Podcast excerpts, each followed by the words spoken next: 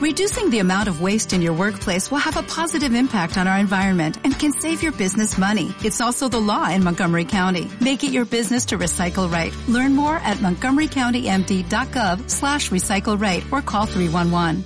Hola friki amigas, hola friki amigos, yo soy Aitor Díaz Yo soy Princesa Eva Consuela. y esto es Freaky Planet. So in the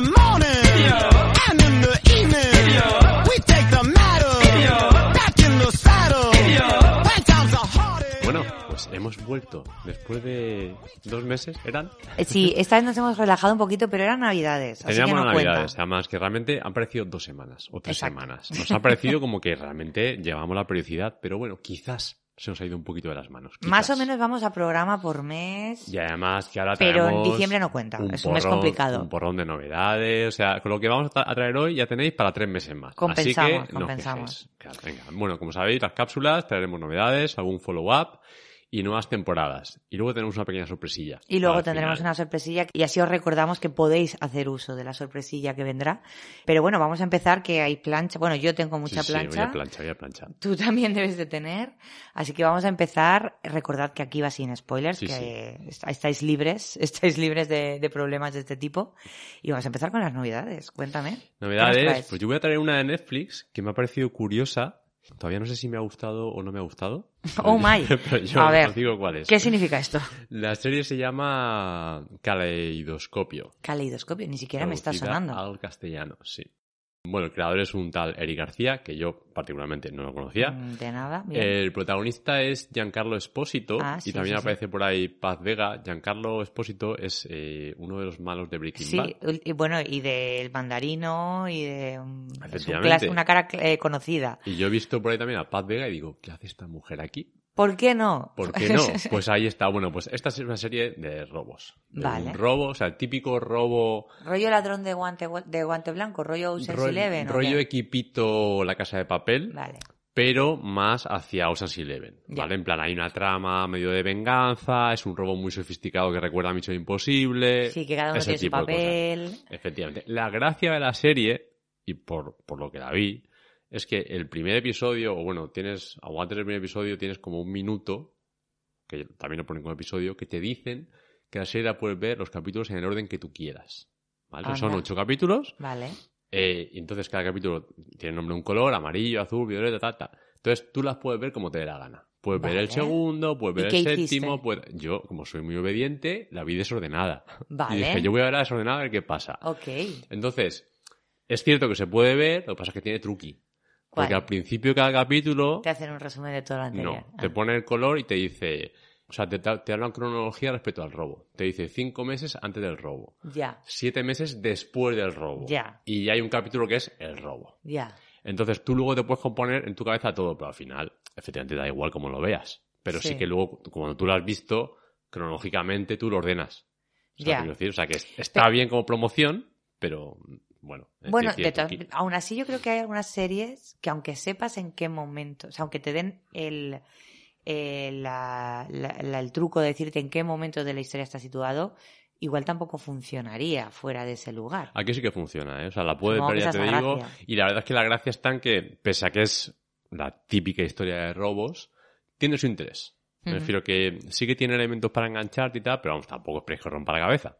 Pero bueno, a mí me ha hecho gracia.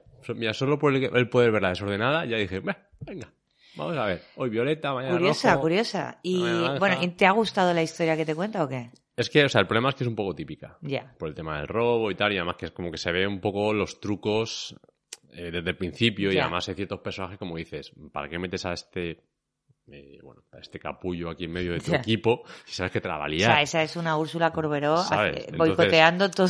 Claro, es como que ves cosas que dices, si es que, si es que ya, ya sabes que esto te va a salir fatal. Ya. Pero bueno, eh, yo creo que como experiencia, al final yo creo que merece la pena. Bueno, Final Fantasy creo que tiene un 5,8 o algo así, o sea que no es Bueno. una gran serie. Pero Pero tampoco los está actores suspendida. están correctos, la trama está bien, el- la pirotecnia del robo funciona, o sea que está guay. ¿En qué plataforma estaba? Netflix. En Netflix. Sí. Chico, pues no, no, no me, no, sí, no me la, la, la- la- han estrenado hace dos semanitas. Ah, pues debe ser eso, debe ser Sí. eso.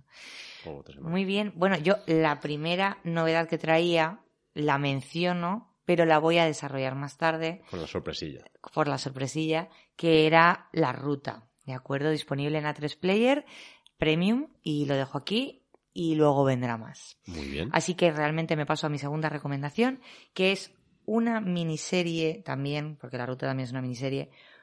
Hoy vengo con muchas miniseries y hoy vengo un poquito internacional, un poquito británica vengo hoy. Oye, Debe ser la influencia de The Crown que todavía me dura. Maravilloso. Eh. Ahora comentaremos de The Crown. ¿Sí? Ah, He- mira. he, he visto, he visto cosillas. Uy, pues eso me interesa, me interesa saber tu opinión. Eh, bueno, pues la serie que yo realmente traigo es The English, una miniserie disponible en HBO aquí en este país, aunque en realidad es una coproducción de la BBC con Amazon Prime y sin embargo están en, en ABC. Cosas eh, que en- pasan en nuestro país. en, eh, En HBO. HBO. Tremendo, sí, sí. Bueno, una serie inglesa de seis episodios de estos de una horita y es un western clásico. Bueno, un western moderno, pero, Sí, pero un western Sí, western. Estructura de vamos, western. ambientado en 1890.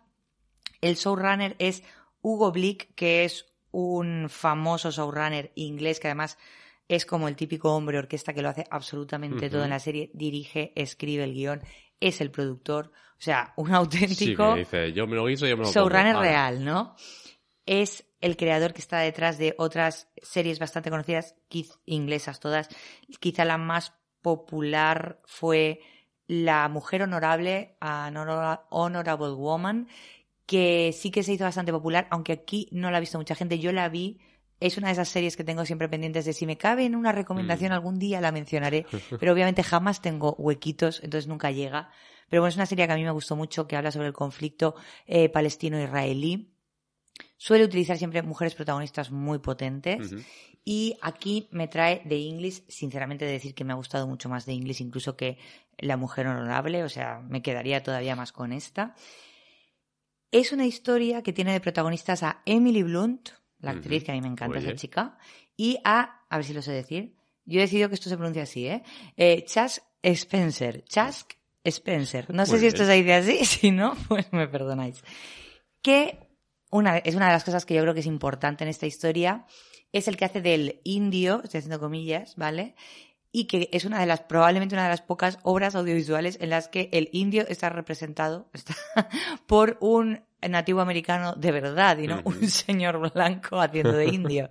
Entonces, eh, que además es protagonista, quiere decir que su papel es protagonista. Y es una, pues eso, es un eh, actor nativo americano, yo no lo conocía de trabajos anteriores, pero bueno, la verdad es que Chapó creo que hace un papelón, creo además que tiene una química ellos dos maravillosa.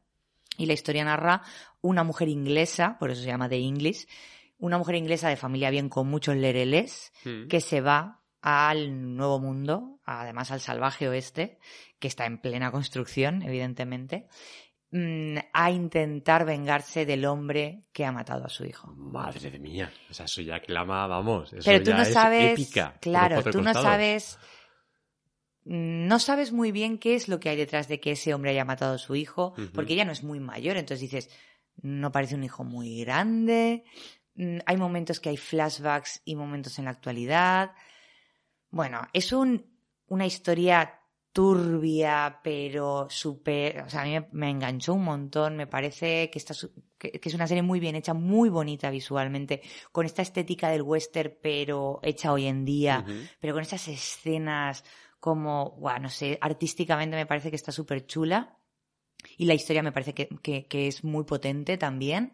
Y además, pues, es como estos westerns, yo creo que, que ya en la época actual es lo que ha pasado ya desde hace varias décadas, que es esta desmitificación Sí, del es- mito del western, Claro, ¿no? esto al final es un western crepuscular. Eh, que es lo que hacía eh, Eastwood en Sin Perdón. que ya fue eso el ocurre primero desde hace tiempo, que empezó a deconstruir el western. Exacto. Y en este, pues sigue un poquito esta línea de una, o sea, básicamente lo que hay detrás de la propia historia, que tiene su potencia y su gracia, es esta construcción de Estados Unidos, o sea, el, el Estados Unidos que se está convirtiendo en Estados Unidos y que se está convirtiendo en Estados Unidos en una base que es violencia brutal, violencia, lo que, bueno, lo que- eh, lo que ya sabemos. la ley del más fuerte, corrupción Hmm.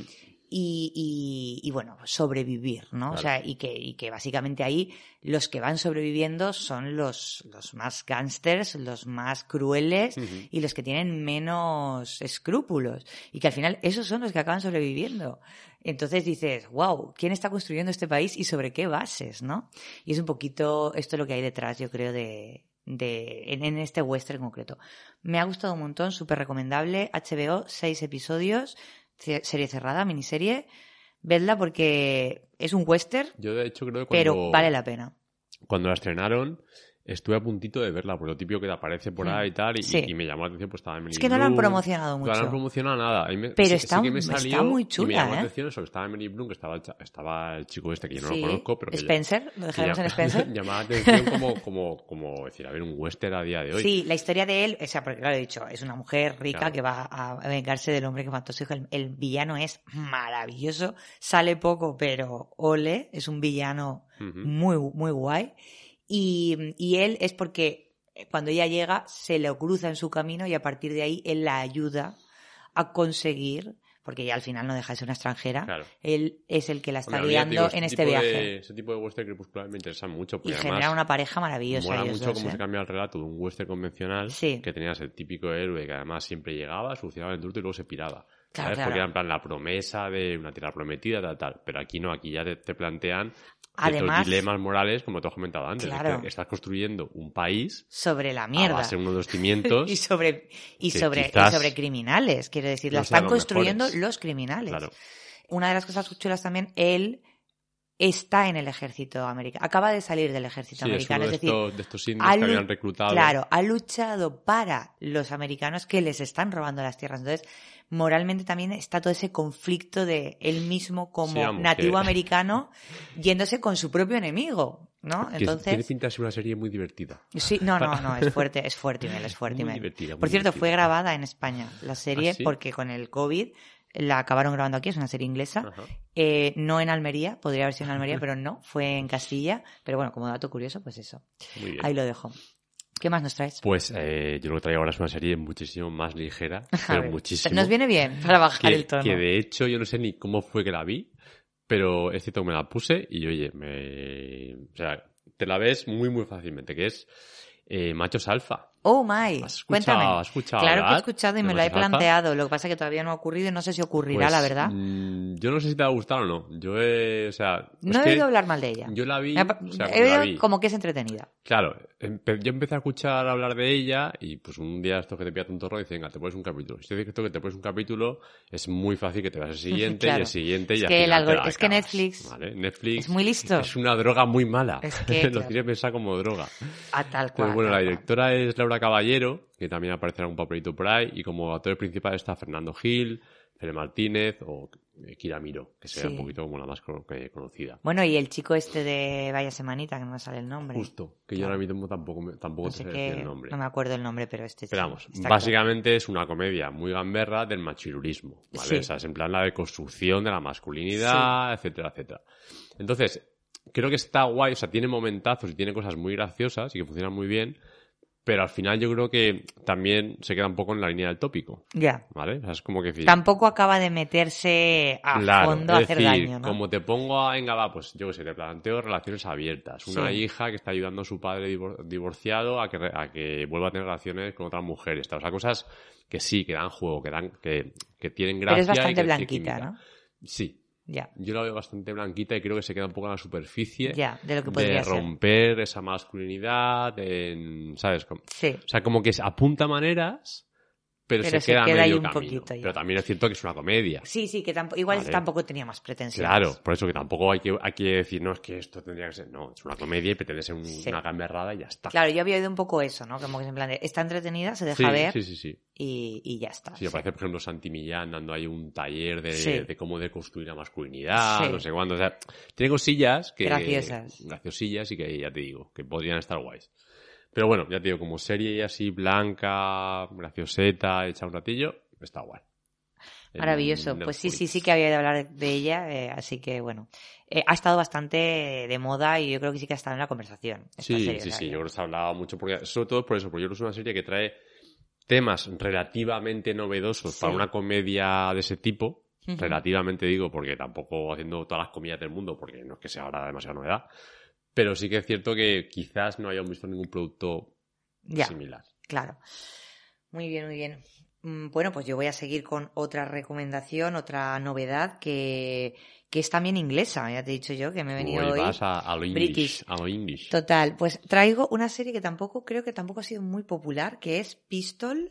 Está disponible en Disney, Disney Plus. Ah, pues Una idea. serie inglesa eh, que realmente es del catálogo de Hulu, pero como Hulu aquí lo suele traer Disney. Una miniserie de seis episodios, igual que la anterior. Esto los ingleses son muy de... seis episodios, Seis cortico. capítulos. Para que no te canses. La tacita de té y para adelante. Y es básicamente un biopic del grupo de los Sex Pistols. Ah, mira, bien. Es la historia del grupo de los Sex Pistols basado en las eh, memorias del guitarrista de la banda, Steve Jones, ¿vale? En el libro que, de la autobiografía que escribió, pues está basado en esa, en esa historia. En la dirección tenemos, o sea, de showrunner y en la dirección tenemos a Craig Pierce, que es el co-guionista habitual de Baz Luhrmann, el director, Ujú. Elvis, todas estas, es su co-guionista habitual, que aquí hace de showrunner y también está en la dirección, y sobre todo en la dirección, quien más peso tiene realmente es Danny Boyle, el director inglés eh, que de Transporting, de Slumdog Millionaire, de Yesterday, o sea, un tío muy conocido, muy Muy potente, potente. ¿vale? Nada, básicamente es la historia de la banda de punk de los Sex De Pistols. los eh, y es pues un destarifo punk, claramente. Que es un como- destarifo como tendría punk que ser. Que dices, esta gente mucho vivió, mucho, mucho vivió. Demasiado. ¿Sabes? para lo que hicieron. Porque están taraditos, taraditos. A ver, es en tono de cierta comedia. Bueno, estas comedias de ahora que tienen sus momentos trágicos, ¿no? Pero bueno, obviamente no es en plan super drama. Tiene sus momentos, pero, pero, pero sí, sí. Están, están tocaicos de lo suyo. ¿eh? Pues yo creo que hoy me la pongo. Sí, de los actores, ninguno me resultaba a mí particularmente conocido, excepto Thomas Broidsanger, que es el que hace que sale en Juego de Tronos. Está últimamente en un mogollón de proyectos este chico. Estaba en Gambito de Dama, en eh, Juego de Tronos. Todas estas series, si le veis la cara os sonará seguro que es el que hace del manager. Vale. Pero sí, sí, mm, está, está curiosona. Si os apetece el tema, o sea, si la temática os llama la atención y os apetece verla, eh, os la recomiendo porque creo que la serie está, está bastante bien hecha si os interesa esa temática, claro. Pues a tope. ¿Qué más nos traes? Pues yo sigo con novedades, porque es que vamos, vamos cargaditos. Sí. Yo traigo una en Disney Plus, que también me llama la atención, se llama Bienvenidos a Chippendales. Tampoco ¿Te me suena? suena, ¿no? Bueno, pues el director es Robert Siegel y los actores principales es Kumail Nanjiani. También me estoy- me estoy A mí me suena estoy- un ahora te voy a decir montón quién ese es. nombre. Nanjiani es eh, Porque a mí me suena mucho ese uno de nombre. los actores, es el actor hindú de Silicon Valley Vale, ya sé quién Vale. es. Claro. y de Eternals, que Sí, también sí, tenía sí, un sí, papel. ya sé quién es. Bueno. También aparece Juliette Lewis, que yo, esta mujer, yo la daba por perdidísima. Por muerta. O sea, Pero no, por, no, muerta igual, no, pero perdidísima, desde luego. Y ahí está. Hace tiempo, hace tiempo. Bueno, Claro. últimamente. No, ah, no, no, no era ella. Digo, me quiere haber sonado haberla visto, pero no, no era ella. Igual era Winona, que también. La Winona, bueno, la Claro. Winona tenido un resurgir a raíz Por de... eso. Bueno. Bueno, pues esta serie es muy curiosa, pues es una especie de, de estos biopics que luego seguramente haya muchísima ficción. ¿vale? Entonces la premisa es la historia de Somen Steve Bargeny, un empresario indio-estadounidense que fundó la compañía de strippers Chippendales. Ah, Entonces, la premisa de, de esta serie es, efectivamente, el protagonista es un, un joven hindú que trabaja como casi en su badulaque de Estados Unidos. y entonces cómo te se hace así entonces te mismo, plantea ¿no? como el sueño, el sueño americano, pero Claro. de un hindú. En plan, estoy aquí hasta De las 0 a 100 narices en un minuto. de badulaque, pero resulta que he estado 10 años ahorrando, además lo hice literal, no, no, he estado aquí ahorrando 7 años que no he salido de mi casa y solo estaba comiendo los, los bocadillos rancios del, del badulaque. Y con este dinerito me voy a montar un club de backgammon. No, se monta un club de, Ah. de backgammon. Eso Coño, no- cómo cambia, ¿no? La eso, peli. eso no va ni a la de 3, Por lo que sea. por lo que sea Por lo que sea, el backgammon no, no va, no pues tira. no funciona como club de noche. Entonces un día le aparece otro por ahí que le dice, oye, pues aquí puedes montar no sé cuánto. tal". Entonces se junta con este otro, lo típico de estas películas de biopic, es en plan, una cosa te lleva a la otra, conoce a un coreógrafo de, que había ganado un par de, de Grammys, y entonces se montan, ves cómo va creciendo el emporio de este Chippendales. Entonces, está graciosa de ver. Porque Pues, además, sí. la, la- como, ah, como está basada en hechos reales. Es en pues, tono de comedia, entiendo, ¿no? mm, no exactamente. Empieza con más comedia. Pero luego se va y torciendo. luego se va torciendo hacia cosas turbias y oscuritas. De todas formas, o sea, el primer capítulo ya empieza en tono de comedia y el final del primer capítulo ya es más chungo. Ya. Entonces ya te dice, ojo, ojo, no vamos cuidado, a ir de buenas. que no vamos a ir de buenas todo el Ya. rato. Pero está bien porque los actores están muy bien, eh, todo el diseño de producción, yo qué sé, el tema de- también de los bailes, lo- o sea, lo que se montó. O sea, Sí. porque era como el primer, fue el primer club de striptease para mujeres. Ah. Porque solo podían entrar mujeres, lo que se una a los hombres. Yo creo que Claro, era como, aquí hay un negocio que nos está explotando, lo voy a explotar yo, ¿no? Exactamente. Y ahí fue donde le salió redonda la jugada. Efectivamente. Entonces, yo creo que está, está muy bien. Yo me lo estoy pasando guay viéndola. Mm, eh, Todavía no lo has terminado. Voy por, eh, por la mitad, me dos de Ah, muy bien, muy bien. Sí.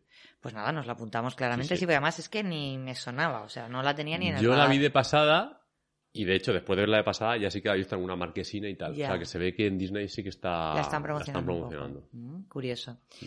Curioso. Yo voy a traer mi última novedad. A mí me queda una que es la más tocha. Sí, la ma- te la has dejado para el final. Mira Sí. lo que curioso de él. Yo he empezado con la fuerte, que era la de The English.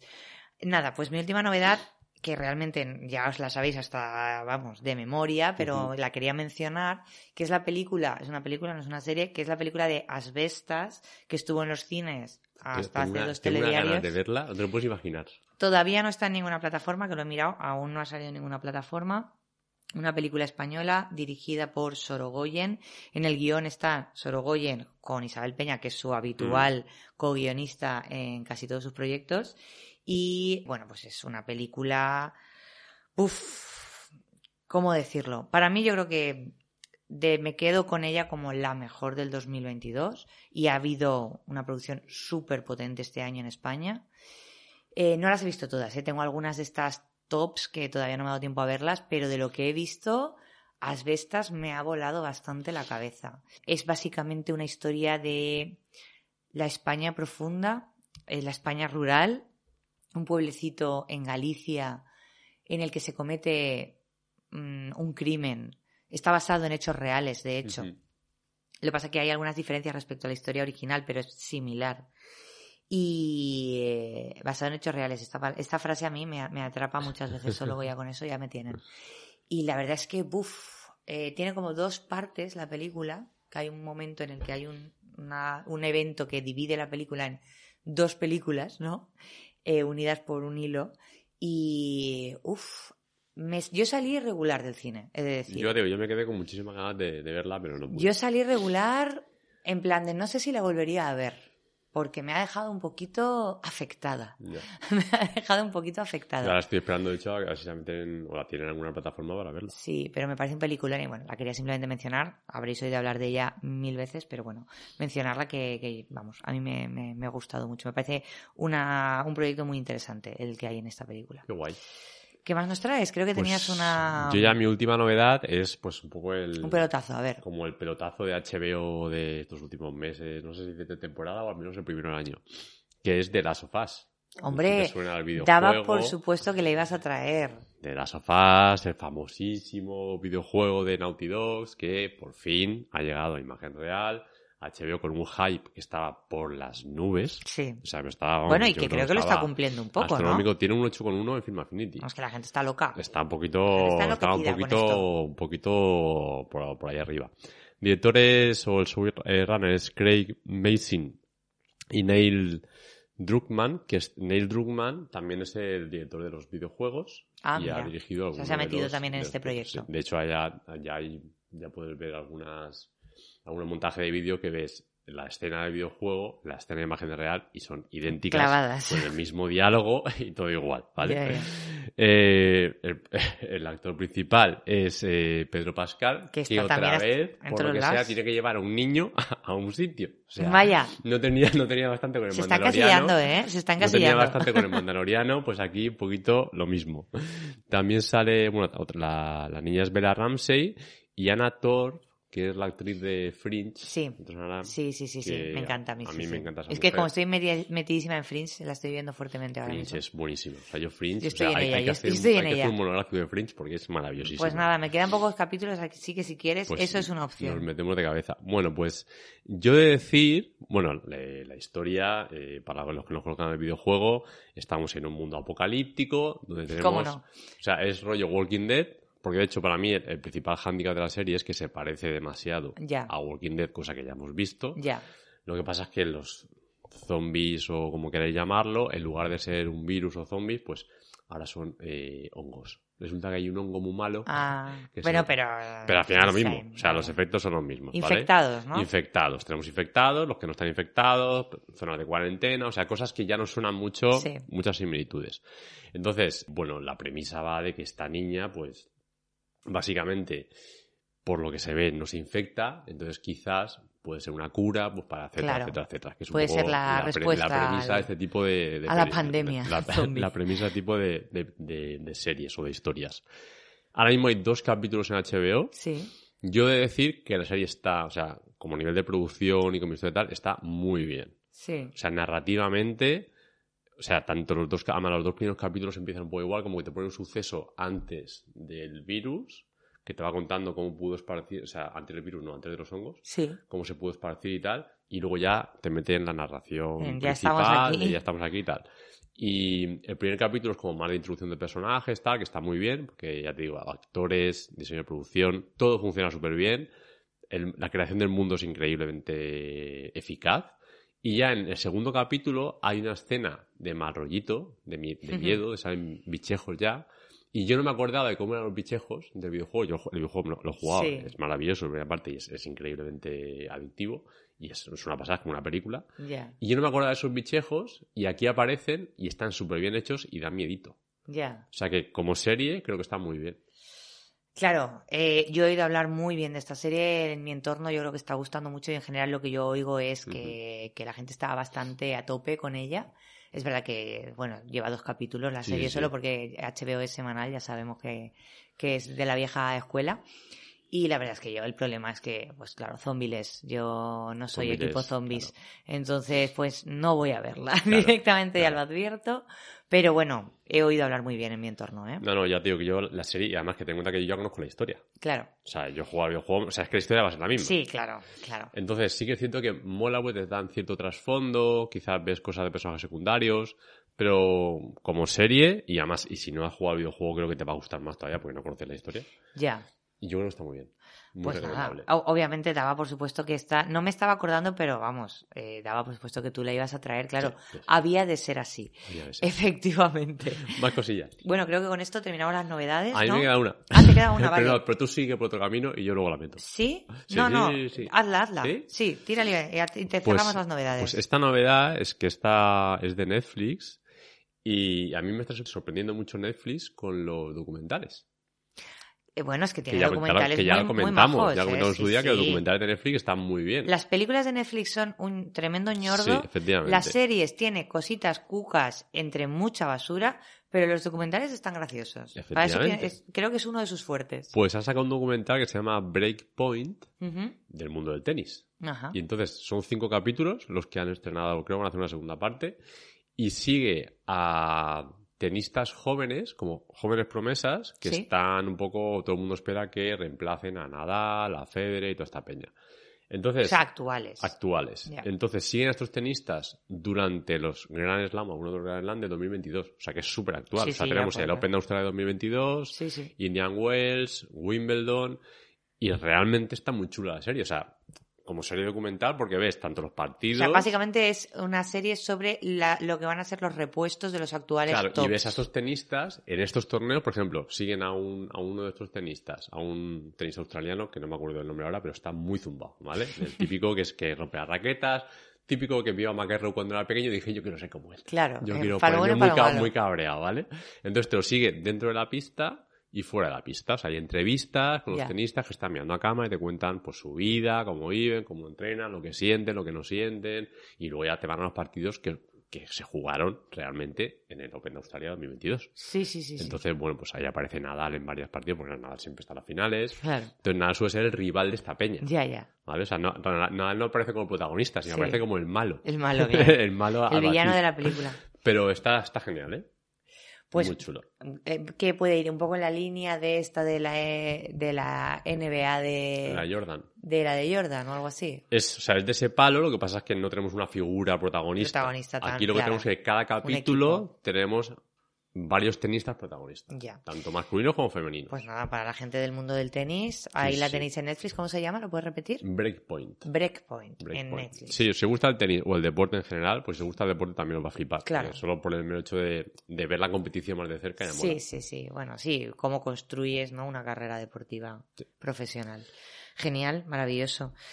Pues yo ahora sí que me voy a pasar a una mención rapidita de los follow-ups, porque en el último capítulo, en la última friki cápsula, tú hablaste En anteriores episodios. en anteriores episodios de Freaky, Caps- de Freaky Planet, tú mencionaste que ya habías visto la segunda temporada de The White. Lotus y yo todavía no la había empezado. Nada, ya obviamente me la comí con patatas en su pertinente ¿Y qué momento. tal? ¿Qué te pareció? Y me ha gustado mucho. La verdad es que me ha gustado mucho. eh, no sé incluso si decir que me ha gustado más que la 1. Es que eso te iba a decir, la pregunta del millón, porque yo creo que me gusta más que la primera. Creo que ya están como, ya, se, ya han encontrado su sitio. Efectivamente. ya se han hecho cómodos y a mí la segunda temporada me ha gustado un montón. Es decir, que a mí la primera me encantó Mm. y como mínimo las considero iguales. Sí, sí, sí. Teniendo en cuenta que es una historia diferente en la que solo hay un personaje en común, pero que es otra, es una antología claramente.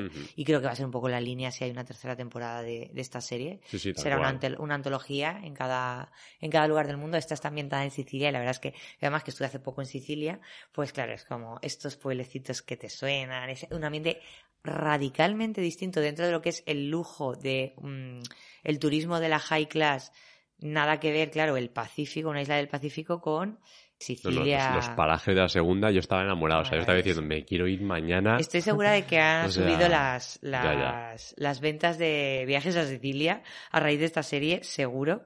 Y la verdad es que es muy recomendable. Yo también, eh, en tu equipo de Vedla, eh, Sí, la sí, segunda yo- temporada Yo, creo que es de lo mejorcillo de, de esta temporada pasada. Sí, ¿eh? sí, Pero, eh, de las, pues, de las pero, tope de, sí, sí. de 2022. Yo Con estoy de acuerdo diferencia. también. Muy bien, tienes una nueva temporada por ahí, creo, ¿no? Sí, sí, sí, pero vamos, si quieres, dale tú, lo que tú quieras. Yo también tengo una nueva temporada. Bueno, la, la mía es rápida. Pues Yo- dale. la mía es la de, la de Vikingos, Valhalla. Vikingos que es- Valhalla. Es, en plan, bueno, como había acabado Vikingos, ya sabéis que la serie original, que además empezó en Canal La Historia y luego ya fue pasando por otras plataformas, acabó en la temporada número 6, pero Netflix dijo, pero bueno. o Me sea voy que- a quedar yo sin la gallina del huevo de pero oro. si aquí hay muchas monediquis, aquí hay monediquis que me estáis contando. No, no, no, no, aquí, traedme aquí a cuatro vikingos, a cuatro vikingas, que hagan sus tres tontas y hacemos una historia nueva. Sí, sí. Entonces sacaron Vikingos Valhalla, Que ya la mencionaste, la que trajiste ya, en su la- ya la momento. mencioné en su momento, que, que no, no está a nivel de vikingos, pero sí que es cierto que los personajes al principio dices, eh, no soy si, o sea, no me caéis tan bien como los que había antes, pero poco a poco les pillas cariño. Claro. Entonces, la primera temporada yo me encariñé con ellos. Entonces, esta, esta segunda, segunda temporada empezaba a verla pues igual, sin ningún tipo de pretensiones, voy a ver qué me cuentan. Y es casi que más que vikingos, es más aventuras. Ya. ¿Sabes? En plan, tengo aquí un grupete de vikingos y sus aventurillas, pues por además es que se nota mucho. En plan, venga, voy a meter a estos en un barco y me los llevo a no sé dónde. Sí, sí. O sea, Todo lo que da. que ya no es ni, ni tan histórica como podía ser antes, ni Sí. se va por tramas eh, con un poquito de palaciega, es en plan directamente casi, o sea, podría ser un Willow. Si le pones un poco de magia, Sí. te diría que es un Willow. O sea, la segunda temporada te parece más floja que la primera. La segunda temporada, eh, lo que pasa es que me queda, creo que un capítulo, sí, me queda el último capítulo por ver. Y he de decir que los cuatro primeros capítulos están muy bien. O sea, Sí. como que va todo a su ritmo, te asientan los personajes, cada uno en su sitio y tal. Pero los últimos dos capítulos yo creo que dijeron, mira, chavales, no sabemos si, si va a haber pasta para más y esto hay que cerrarlo. Ya. Entonces los, los últimos capítulos están siendo un poco regulinchis. ¿Vas a seguir? Si hay más, yo imagino que sí. Es que te va la marcha, tío. Si es que al final... es que Luego esto- te quejas. Pero esto, o sea, esto es como comer palomitas, ¿sabes? Te lo pones y dices, bueno, da- pues otro, pues pues saca más, pues, ya saca más. venga, saca un poco más. Pues si me las pones Pero- en la mesa me las tendré que comer. Claro, pero no es una gran serie. Lo que pasa es que sí que es cierto que es entretenida Y a ver, yo, por ejemplo, cuando empiezan ¿Es tu a guilty pleasure? Un poquito. Ya. Porque además te ponen vikingos y dicen, vikingos se van a Rusia. Digo, mira qué majo. Ay, Se a los Rusia. rusos. Claro que ya, sí, ya, hombre. ya, ya los turcos. Ya Claro. la no sé quién. Digo, eh, venga.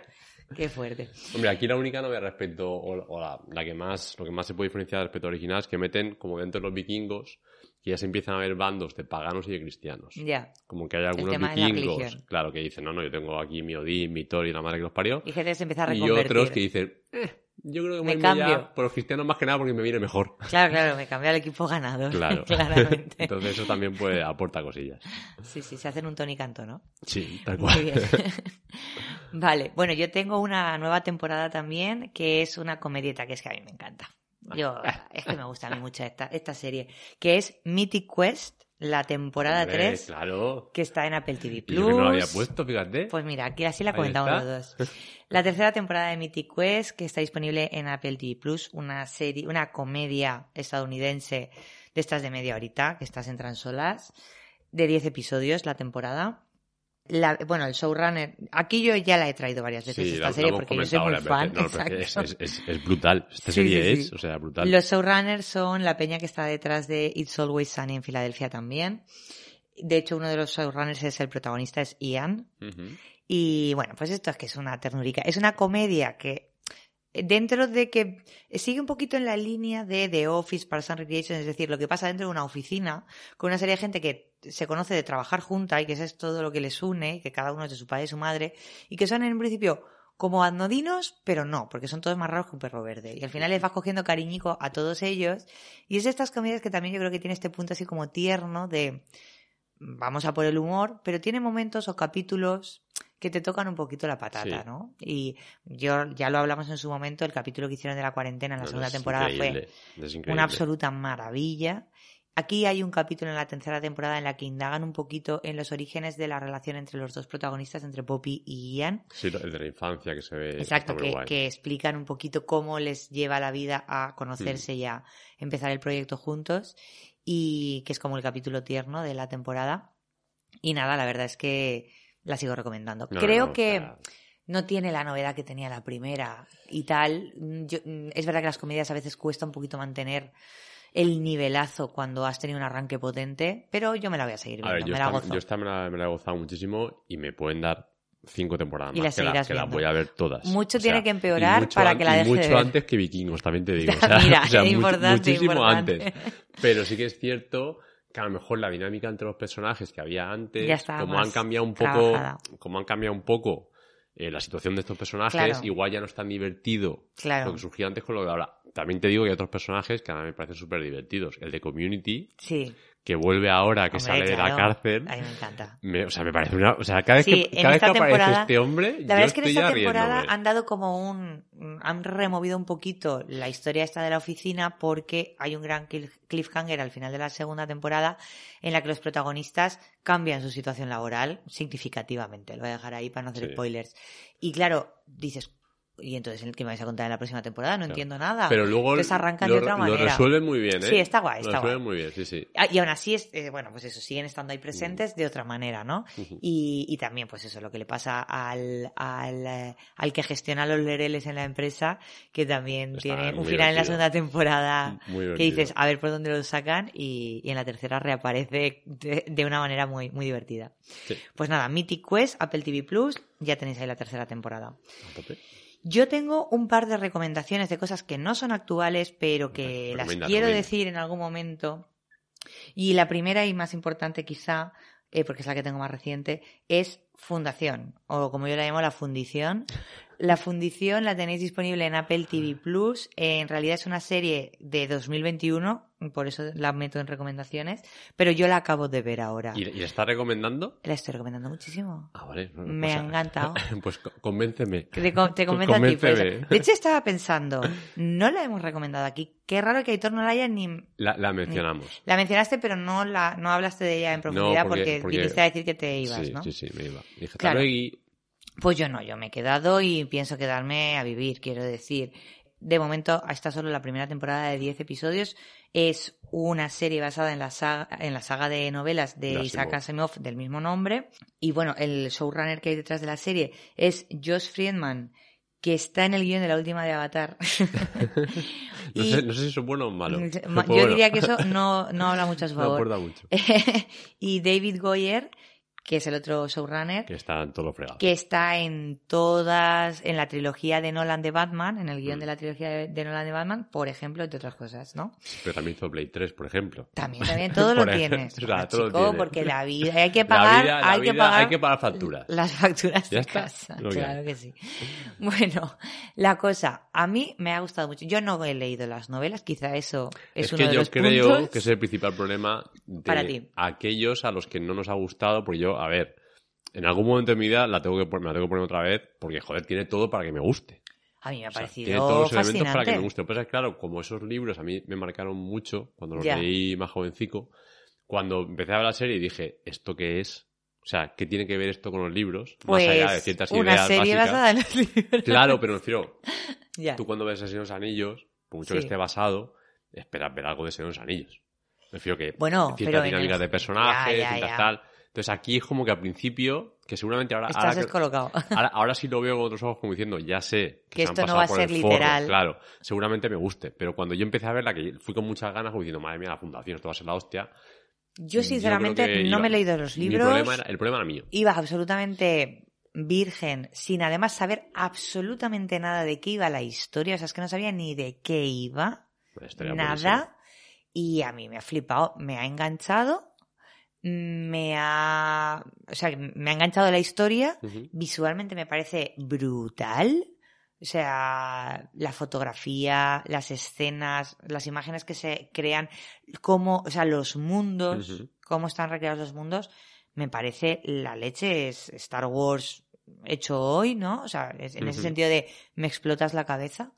Y, y la historia me parece bastante curiosona, ¿no? De quiero saber más, quiero saber más de esto porque sé que de ahí todavía queda No, por sí, tirar mucho. La trilogía de la fundación, me refiero a los libros, Hmm. eso es la hostia. Claro. O sea, eso es, eso es, eso es increíblemente. O sea, es un librazo. Entonces a mí desde luego me, me han conquistado. De hecho, una de las cosas que me ha, me ha sorprendido de esta serie es por qué no ha hecho más ruido. O sea, Es que lo que te digo. mm, porque a mí, a mí me ha parecido la leche. Pero quiero decir, por ejemplo, con Juego de Tronos ha pasado. La gente que se leía los libros y que era muy purista, claro, en la serie también hay muchas divergencias respecto a los Sí, libros. pero, pero en Juego de Tronos, por ejemplo, lo que, lo que pero pasó tuvo, es que. pero, pero como no tanta gente se ha leído esos libros, entró mucha gente que no se los había leído y se enganchó. Y esto con la fundación no ha pasado. No sé si también es quizá porque es la primera temporada y todavía queda mucho. Yo, por mucho por ejemplo, en contar. Juego de Tronos sí que creo que las primeras temporadas eran bastante fieles a los libros y luego ya el mosqueo de la gente que se lo- leído los libros era más que las últimas temporadas ya hicieron un poco lo que les dio la gana, pero al principio sí que era bastante fiel. Aquí en la Fundación, yo creo que primero, a ver, es una obra que para los amantes de la ciencia ficción es, vaga la redundancia, fundacional. Es decir, Sí. cualquier amante de la ciencia ficción, lo primero que te va a decir es, léete la Fundación de Asimov. Ya Sí. está, no te leas nada más. Y luego ya si quieres vamos hablando de más libros. Ya. Entonces, también la ciencia ficción es muy particular porque tienes enseguida a la gente le, o le gusta o, o son, o sea, polariza mucho. Entonces, si ven un par de cosas que no le gusta, como se han dejado directamente. Entonces, Sí. ya a mí también me sorprendió que no llamara la atención, o sea, que no se hablara de esta serie. Pues no lo sé, no, O sea, no pero sé se, muy bien. se habló También antes, igual del, tiene que antes ver- del estreno. Ya. También igual tiene que ver con que esté en Apple TV Plus y poca gente lo Sí, tiene. en Apple TV Plus. Al final son se series poquito. que, que no ve tanta gente porque no todo el mundo tiene Apple TV Plus. No sé si eso también puede haber influido, pero vamos. Mm, a mí me ha sorprendido porque me ha Bueno, gustado pero mucho. Yo le voy a dar otra, otra oportunidad. Sí. Eh, bueno, para quien no sepa ni de qué leches estamos hablando, como me pasaba a mí, así muy, muy, muy, muy por encima, decir que la premisa... si vas a contar la historia, madre mía. No, no, voy a decir eh, que te vas a encontrar, o sea... ya, ya, ya. Pero que- que decir, es porque complicado, puede ser, es de zombies, es de no sé qué, pues básicamente esto, ¿no? Quiero decir, mm, así a grandes rasgos, al menos en la primera temporada, lo que plantean es en un futuro muy, muy lejano, Muy lejano, pero mucho. muy lejano, en, la- en lo que la humanidad se ha expandido allende los universos, no allende los mares, sino allende los planetas, y... mm, y que tiene montado el, el chiringo, pues hay un gran imperio galáctico, eh, es que es muy Star Wars esto también, de señores clones, que son la misma persona eternamente gobernando, ¿no? Y bueno, pues básicamente es una revolución contra este imperio, lo que se desata, que es lo que desata toda la historia, ¿no? O sea, eh, básicamente es mm, una revolución sobre el gran poder imperial. Esta es la historia que cuentan, pero en plan galáctico. Y, pero bueno, es, es, mm, hay muchas movidas también de ciencia ficción y tal y cual. Sí, aquí estaba la, el tema de la psicociencia. La psicociencia, que eso, de pues, hombre, que eso te rompía bastante la cabeza en los libros. eh, la persona que hace estallar un poco la revolución, básicamente es una persona que es lo capaz, según él, de predecir el futuro a base de matemáticas, ¿no? Claro. Y, y que bueno, que de esto hay algo también en nuestro mundo. Sí, sí, sí. sí, o sea, Teorías o sea, de claro, lo que va a pasar basándose en lo que ha pasado. entonces al final Asimov crea un personaje que, que, bueno, que tiene la psicociencia, que puede predecir el futuro y en base a eso dice, bueno, chavales, como diciendo, os vais a ir a la mierda, entonces vamos a montar una colonia en un, en un planeta que no conozca ni Cristo y ahí eso será la fundación de Sí. o sea, Del de- futuro- sí, del futuro orden mundial. orden mundial, bueno, orden universal más bien. Exacto. Pero sí, sí, Exacto. o sea, el, el, a ver, de hecho, el, el- lo que es la, los libros es una trilogía y luego hay más libros. Luego hay que- añadidos, ¿no? Sí, o sea, que, Que completan. compleja. Bueno, pues la segunda temporada llega en verano y allí Pues me nada, tendrán. eh, allí me tendrán. Habrá que verla. Y luego, eh, muy por encima, aprovechando que estamos hablando de ciencia ficción, quería mencionar que nunca la mencionan en el podcast, se me pasó en su momento cuando la estrenaron y ya va pasando el tiempo y nunca la meto, que es Upload. Que no sé si tú la llegaste a ver. Me suena un montón. Upload es una serie de Amazon Prime de ¿Es dos comedia? temporadas, es una comedia. Ah, sí la vi. de dos temporadas que se estrenó en 2020, Sí, sí, la vi, por la eso vi, la, traigo ahora. Dos temporadas de 10 episodios, o sea, no es muy larga. Y es una comedia de ciencia ficción. O sea, los episodios son de una horita, ¿eh? no son de media hora. Pero es una comedia de ciencia ficción que tiene también su parte de thriller, de, de investigación y tal. El creador es Greg Daniels, que es, lo digo porque para que sepáis quién está detrás, por si os puede motivar. Un guionista que ha estado en Saturday Night Live, en Los Simpsons, en Seinfeld, y que ha estado detrás del proyecto del montaje de The Office, la americana, o sea, de traer la The Office inglesa a América, y que también ha estado de guionista en Parks and Recreations, para que A os mí hagáis una idea me, de... me recordaba mucho esta del cielo. ¿Esta del cielo? Sí. Ah, The Good Place. The Good Place. Ay, qué bonito. Me recordaba un montón. Me recordaba un montón, pero su versión. Es otra versión. The Good Place yo creo que es mejor serie. Creo que es mejor serie en cuanto a calidad. Lo que pasa es que esta me parece, mm, me parece original el planteamiento. el planteamiento, porque sí. básicamente lo que cogen es, mm, a grandes rasgos, estamos en el año 2033, es decir, un futuro cercano. mm, O sea, que hay nueva tecnología que ha permitido una serie de cosas, pero que en realidad la sociedad se parece bastante a la nuestra en la forma de Mm. vestir, en ese tipo de cosas, ¿no? Y básicamente se hacen un San Junípero. Básicamente, Sí, sí, tal cual, por que de hecho es previa a esta serie, yo supongo que es de donde cogen la idea de San Junípero. Yo digo, a mí, o desde me- luego es una inspiración clara. a mí, a mí me pareció, pero aún súper similar. Básicamente han conseguido la tecnología, que ya esto es un planteamiento que se ha visto en, un- en unas cuantas series eh, últimamente, como en Mm. Years and Years y en series de este estilo, que es se ha descubierto la tecnología para volcar la conciencia humana en, En eh, en una nube La nube, digital, ¿no? claro, sí, sí. Entonces, básicamente, lo que pasa es que cuando te mueres, consiguen descargar tu mente, tu conciencia, en una en un ordenador Claro. y que tú puedas seguir viviendo en una especie de, mm, de. Matrix. Sí, una especie de Matrix o, o un- o una segunda vida, un second life de esto, Sí, como pero- una, pero una- una vida virtual. Exacto, una vida Sí. virtual y, y entonces pues ahí tienen a la gente. ¿Qué pasa? Que aquí meten mucha crítica al tema del capitalismo porque que la segunda, esta segunda vida depende mucho de cuánto dinero tienes, Claro. y como en la primera De si también te la en puedes parte. permitir. Exacto. Y de si te la puedes permitir. Entonces tú puedes ir comprando con el dinero que tú hayas generado en tu primera vida upgrades, ¿no? De- en, en esta segunda vida y vivir en, en unas condiciones o en otras, ¿no? Entonces pues también tiene una crítica ahí al capitalismo detrás bastante significativa. Es en tono de comedia y luego también tiene una parte de thriller de investigación de un asesinato Sí. que ha tenido lugar. Y a mí me, me, me divierte y yo la recomiendo. A mí me gustó y Yo la voy a seguir yo viendo. día sí la, la vi, lo que pasa es que tampoco me rompió la cabeza. No, pero bueno, a mí me, me sí, resultó divertida. ver, está guay. Sí, y bueno, pues eso, que te- tiene confirmada la tercera temporada, así que ahí seguirá. Amazon Prime Upload. Muy bien, fantástico. Y ahora sí, Ahora sí, Vamos nos con la sorpresilla, ¿no? Os hemos dicho que venía una sorpresita, por Dios. Pues nada, mm, la cosa es que como de vez en cuando os decimos, pues eh, a nosotros nos gusta que nos escribáis y nos digáis qué os parece, las series que recomendamos, la- las cositas en general. Lo que queráis, podéis enviar audio, podéis decir, pues mira, hablar de esto, hablar de lo otro, sé qué, no sé cuánto. Os recordamos que estamos disponibles en redes, en Instagram y en Twitter, nos podéis contactar y como la mayoría nos conocéis personalmente, pues también nos podéis contactar directamente por WhatsApp. La- Y ya está. Decir, oye, hablar de esto. Y ya, fin. No hace falta que digáis nada Entonces, más. pues nada, pues un buen amigo nos ha mandado un mensajito mm, pues dejándonos unas recomendaciones, así que lo vamos a escuchar. Oye, qué alegría ver que habéis vuelto a grabar un episodio, por fin. Eh, muchas ganas, muchas ganas de oíros. Lo llevo a mitad, ¿eh? todavía no lo he oído, pero vamos, ya te digo que le voy a dar otra oportunidad a la Casa de Dragones, que, que la dejé a mitad. En cuanto hicieron el cambio de actores, me sacaron. No, esto es una apreciación personal, pero los primeros actores bien, pero ya con la segunda muchacha rubia no la acababa de ver. Y todo el mundo me ha dicho, no, síguelo viendo, pero es que casi que me ha molado más el tema aventuras que el tema culebrón siempre. Entonces, claro, esto y dije, esto es un puto culebrón, esto no tiene...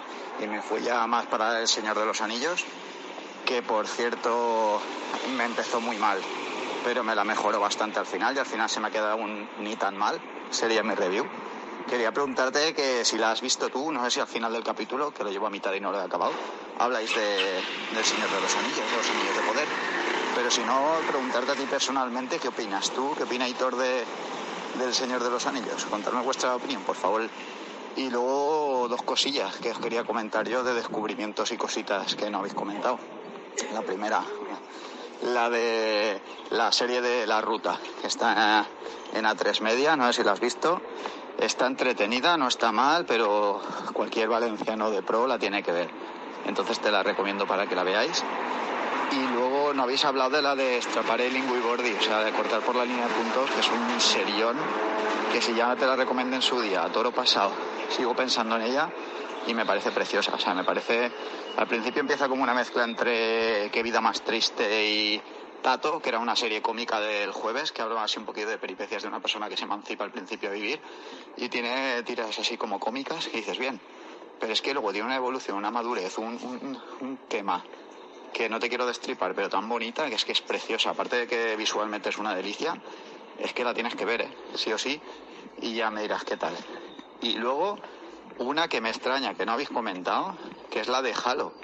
La serie de Halo, del videojuego Halo de Xbox. Yo solo he visto un capítulo. Está en Paramount.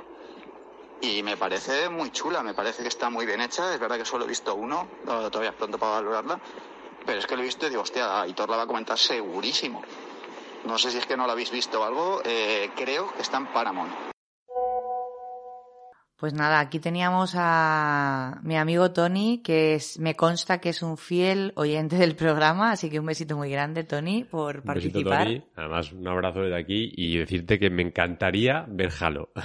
si no lo han mencionado es porque realmente mis medios no han llegado a ella todavía. O sea, teniendo a Apple, a Amazon y toda la pesca Aún y así. toda la plataforma, aún así, Paramount no está en ningún sitio de los que yo disponga. Entonces, Halo de momento, hasta que un ángel de luz no venga y me la traiga, no voy a poder verla. Así que nada, yo tampoco, yo es que no sabía ni lo que era. A ver, pero yo, yo sí que siento que yo había escuchado que estaban No haciendo la la, serie de el Halo, radar. que es un videojuego de la Sí. Xbox en su día, que bueno, yo, yo jugué y es bastante mítico. Y a ver, como, como, o sea, si siguen un poquito lo que hacían en el videojuego, tiene muy buena pinta. O sea, si- al final es esto como, como lo de, de, la, de las sofás que hemos comentado. Sí. Si ponen pasta y se preocupan de hacer una buena serie, Pues la realmente historia está ahí, ¿no? La historia está ahí puesta, Claro. muy chulo. Sí, Cuando consiga verla, eh, te comento. Exactamente. Que lo. Yo no te lo voy a comentar porque no sé ni de qué estáis hablando. Bien. Vale, vamos si quieres hablando un poquito, Por partes. aprovechando el arranque del tema de Juego de Tronos versus los Anillos, la eterna pelea. Yo tengo claro mi ganador, pero bueno, ahora sí que puedo mm, mencionar que en el capítulo anterior no lo había hecho, que ya me he terminado eh, Los Anillos de Poder, me la he terminado completa. Power, yo todavía no. Eso es cosa que tú no puedes No, decir. yo no puedo Tú te has decir. quedado atascadísimo, tío. No, pero es que no es que me no es que me atascadísimo, sino que decidí no verla hasta que no estuvieran todos. Pero ya estaban hace montón. Ya, ya lo sé, lo que pasa es que, bueno, pues... La vida, la vida. Otras, otras Navidad, estaba, estaba viendo vikingos. Pues entonces- estabas viendo vikingos y era entonces no visto... No visto los anillos. Vaya, hombre, qué cositas. Vaya, Bien. qué casualidad. Pues creo que con eso me dices mucho, pero en fin. Eh, nada, bueno, yo he de decir que una vez terminada eh, Los Anillos de Poder me sigo quedando con Juego de Tronos como Hombre, tenía favorita. pinta. Yo creo que, o sea, me eso, gustó eso ya mucho. intuía. Yo ya lo que ya me remito al podcast anterior, ya ahí estaba mi opinión. Pero del Señor de los Anillos que no había opinado, la verdad es que de decir que mm, ha terminado mejor. Estoy un poco de acuerdo con, con Tony. Con Eh, un, un- ni tan mal. Exacto. Creo que yo al principio fue como, uy, se me está haciendo un poquito de bola. Se me está haciendo un poquito de bola. Eh, la serie, quiero decir, Sí, sí. querer verla, porque es verdad que es súper espectacular, visualmente es una pasada, tal. Entonces, respecto a la historia, yo creo que sí que, lo- como que por lo menos mm, empiezan a orientar para dónde va a tirar la cosa hacia el final de la, de la temporada. Porque al final es como una temporada introductoria De lo que se Sí, viene. sí. Pero es verdad si que las introducciones a veces se pueden hacer un poquito coñazo. Pero si el problema está que, o sea, yo creo que vi cuatro o cinco capítulos. Y, o sea, es una serie que es un serión para construcción de mundos, Claro. Pero el Pero problema cuéntame una está... historia, leche. El problema está, primero, que el mundo ya está construido. Sí. O sea, ya, ya cuentas Ya lo con- conocemos. La mayoría de espectadores ya van a conocer el mundo. Y segundo, que por muy maravilloso sea el mundo, cinco capítulos para construir el mundo, eh, Claro, amigos es y una amigas. introducción larga. O sea, meter un poquito de vidilla, que es lo que todo el mundo ha dicho. O sea, yo estoy seguro que luego al final, los últimos capítulos, tiene que mejorar, porque si no mejora, nadie va a la segunda temporada. Claro, a ver, yo más que en los últimos capítulos creo que va a mejorar en las próximas temporadas. Claro. Entonces creo que es una serie a la que hay que darle Sí, sí. tiempo de construcción. Es un poco mi sensación. Yo desde luego la voy a ver. Como Avatar. Exacto, como Avatar, que en la quinta película igual En la empieza quinta a a lo mejor ya empieza a arrancar la cosa. Claro. Yo la voy a ver. La verdad es que mm, me ha convencido lo suficiente como para querer ver la segunda sí. temporada, así que la voy a seguir viendo. Yo soy facilona también, esto no es decir mucho. A mí el capítulo de la construcción de Mordor, hay un capítulo en el que explican la construcción de Mordor, me pareció graciosillo, o sea, ya eso, pues hacia el final, ya hacia tal. Y hay algunos personajes que, que, que sí que me parece que están, que están guays. No lo sé. Bien, pero. mm, Tío, es que con las cosas que se hacen hoy en día, aquí mm, la gente lo esperaba todo. Es verdad que las expectativas eran brutales. Quizás ese es el problema también. Sé. Amazon que ha puesto mucha pasta, o sea, al final se juntan muchos factores, entonces en plan, si luego pillan el ritmo y, y todo esto que estamos diciendo, hay Ocurre. alguien que lo escucha y dice, venga, va, pues vamos a meter un poquito más de vidilla a la cosa, pues igual la cosa mejora y si no, pues igual tendremos otra temporada que será pues igual, que arranca muy lento y que luego al final espabila, no sé. No lo sé. Bueno, yo la veré. Me han convencido lo suficiente para que siga poniendo ahí mi dinero. Y al Pues final nada. sí que es cierto que Juego de Tronos, ya comentamos en su día, hicimos una, una review bastante extensa que nos gustó mucho. A mí me pasó también como a Tony, que el cambio de los de Te las costó un actrices poquito. me costó un poco más que nada porque tampoco le veía demasiado sentido. Ya. Porque había otros personajes que, Que no, los se cambiaban cambiaron. y pasaban al mismo tiempo. Claro, y pasaba al mismo Sí, tiempo. este debate se ha tenido. sí. Entonces yo dije... ¿Qué no sé. necesidad? O sea, cuando vi ese capítulo me quedé un poquito, pues igual. A mí lo que pasa es que las nuevas me gustan. Sí, sí, a mí también. ¿eh? Entonces, Por pues, eso yo me acostumbré a, a la media hora y dije... quitando pues el cambio inicial de, ay, me gustaban las otras, Claro. qué pena perderlas. Claro. Luego, como estas también me gustan, pues, Pues bueno, pues pa'lante. Sí, sí. Nos ibas a hablar de la ruta, ¿no? Sí, la- y de la las la dos ahí. novedades que nos traía, aparte de Halo, que no podemos mencionarla porque no la hemos visto, Ya pues yo, a raíz de esta recomendación de Tony, de hecho, la ruta que la había oído pero no la tenía muy en el radar, dije, me la voy a ver, me la voy a ver, me la voy a ver. Y entonces me la puse. La ruta está disponible, que era la otra novedad que quería traer porque es una de las que más me ha gustado junto con The English. Está disponible en A3 Player Premium. Es una miniserie española de seis episodios que está, la historia está cerrada y que hace un recorrido por la ruta del bacalao, de ahí la- el nombre, esto cuenta la historia de la ruta del bacalao. Valencia, la ruta. Claro, Uy, claro. uy. ¿De qué irá? Desde 1981 hasta 1993, es decir, desde los orígenes de la ruta del bacalao hasta el principio de su decadencia, ¿no? Esos años. El creador es Borja Soler, que es uno de los que estaba detrás de Stockholm, la película, y que también ha estado en, de guionista en varios capítulos de Antidisturbios, maravillosa serie. Y es el showrunner junto con Roberto Martín Maiztegui, que estaba en La Valla. Este chico lo tengo uno fichado. Y bueno, tiene de protagonistas a cuatro actores, los más conocidos quizá, eh, para mí al menos, son Ricardo Gómez, Carlitos de Cuéntame, básicamente, que ahí sigue el tío, y Elizabeth Casanovas, que era Tania en Merlí, que también era una actriz que yo la tenía fichada de Merlí. Y bueno, sale en más proyectos esta chica también, está bastante, bastante de moda. Y bueno, yo reconozco que en esta serie no voy a ser objetiva. No voy a ser objetiva porque yo soy valenciana. Entonces eh, me apela directamente, ¿sabes? Me apela la historia. Estás diciendo, Yo suena. reconozco que justo es una de las cosas que más echa para atrás a la gente, que es no me interesa la ruta, no es mi música, no quiero saber, creo que es un error. Y ahora voy a explicar por qué. Porque eh, creo que es una serie que, de hecho, una de las cosas que hace es reivindicar la ruta del bacalao como eh, movimiento, entre otras cosas, como movimiento cultural y como una cosa significativamente importante, como lo fue en su momento la movida en Madrid. Quiero decir, la importancia que tuvo en ese momento social y por qué surge ese movimiento, ¿no? Entonces, me parece algo que cuenta nuestra historia de alguna manera también, que eso ocurriese, ¿no? Y que ocurriese donde ocurrió. Sí, sí. Entonces, es un poco reivindicar la ruta, porque, claro, la ruta está tremendamente denostada, la historia de la ruta, porque se encargaron también de hacerlo así, Claro. y es un poco reivindicarla. Igual que en su igual que la, la movida madrileña está súper reivindicada y súper reconocida. Pues un poco hacer lo mismo, ¿no? Y cuenta, pues, estos orígenes de la ruta que son los más desconocidos, quizá para mí también, que son los de sus orígenes en los años 80, como un ambiente súper underground, súper alternativo musicalmente, donde venían las cosas que no se escuchaban en ningún otro sitio del país, de lo más top internacional que había en ese momento, y como un ambiente mm, donde el colectivo LGTBIQ también tenía un sitio que no encontraba en el mainstream, y como ese lugar especial y ese ambiente especial que se crea de acogimiento de los raros que no pegaban en la sociedad, poco a poco se va transformando en algo mainstream, capitalizado y llevado Sí, a la empe- imagen quizá más final, ¿no? Empezó de una forma y luego se fue como tergiversando, transformándose hasta, hasta denostarse a Sí. esos límites que ya sabemos todo de la ruta de, que De tenemos asociados.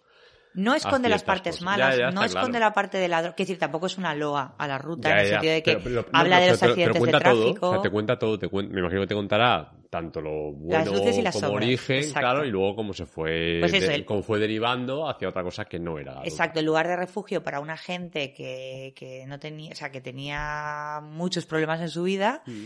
y como, y como un problema en la relación con las drogas, los accidentes de tráfico que había detrás y una serie de cosas, como, bueno, pues están las- Claro. los dos lados. A mí me ha gustado un montón, mm, ya te digo, yo reconozco que no soy objetiva y creo que la historia de los personajes, porque independientemente de lo que es la propia, la la- contar el ambiente, el contexto en el que está ambientada la historia, que es la ruta del bacalao, realmente creo que la serie, que es una ficción. Es más en realidad una historia de personajes. Son los cuatro protagonistas, his- su historia dentro de ese contexto Sí, en el sí. que viven. Y creo que la historia de los protagonistas es suficientemente potente como para que, aunque no sea un tema que a ti te interese particularmente, valga la pena ver la serie por los propios, por la propia historia de, de los protagonistas. Y creo que tiene una cosa súper curiosa que a mí me, me parece también muy interesante la forma de narrarla, y es que está contada desde el final hacia el principio. Es guay. decir, empieza al final de la historia, en 1993, y cada capítulo va saltando dos atrás. años atrás, dos años atrás, con lo cual es- te explota mucho la cabeza porque empiezas en el final de la historia, pero no sabes por qué han pasado ciertas cosas y a medida que avanza la serie vas rellenando los huecos de la información que te va faltando que ha hecho llegar a los protagonistas hasta donde han llegado. Entonces, me parece una forma curiosa de contar la historia que también creo que, que es interesante. Pues nada, la apuntamos. La ruta. La ruta. La tenéis en A3 Player Premium. Es Sí. de pago, pero son 3 euros, chico. Es que tampoco es tanto. No es tanto. Así que se Te puede. la pones un mes, se te la ves y te la Se quitas. puede asumir.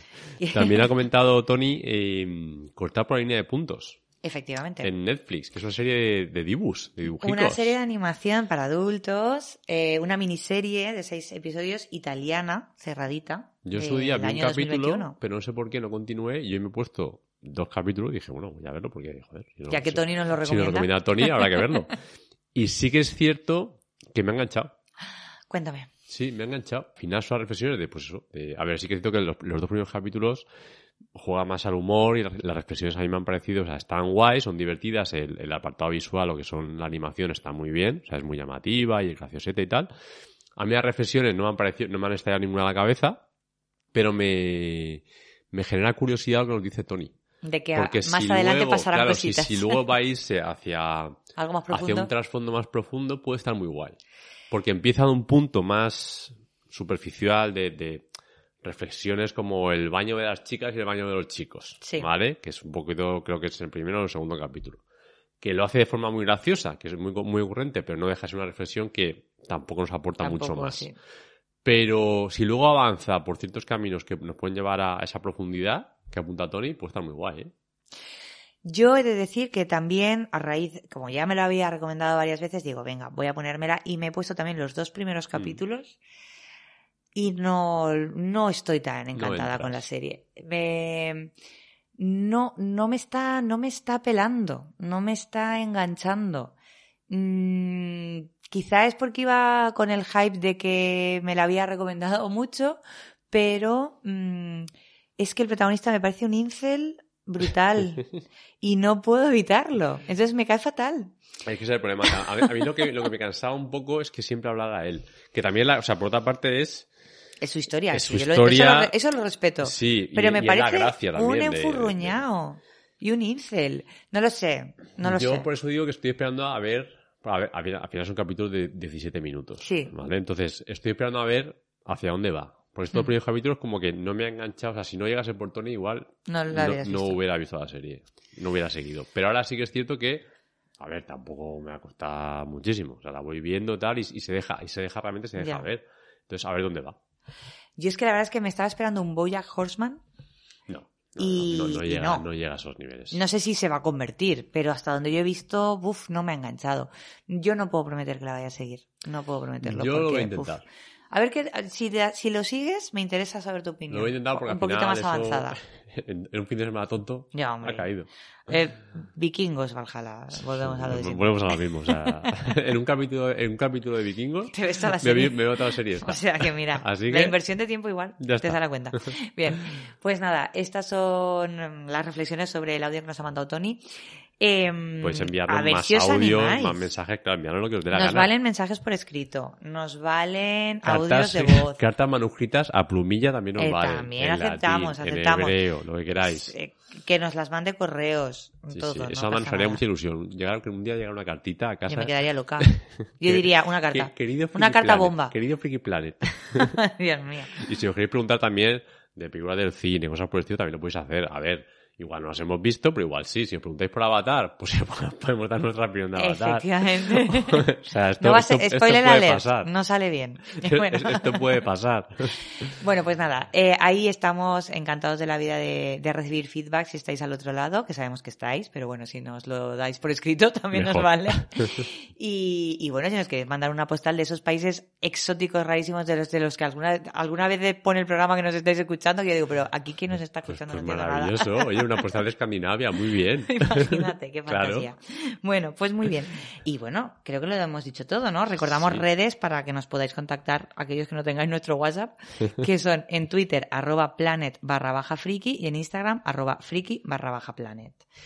Y nada, decirnos lo que os dé la gana. Aquí tenéis la, toda la turra que hemos soltado. Ostras, hoy nos ha quedado un capítulo largo, pero era para compensar el que no Claro, hicimos en esto diciembre. es como dos juntos. Exacto, No sé si dos vale. por uno. dos por uno. Por el que faltó la- el mes pasado. Claro. Pues nada, chicos, Vale. con esto y un bizcocho, Pasadlo muy bien. hasta el próximo Friki Planet. Chicos. Chao.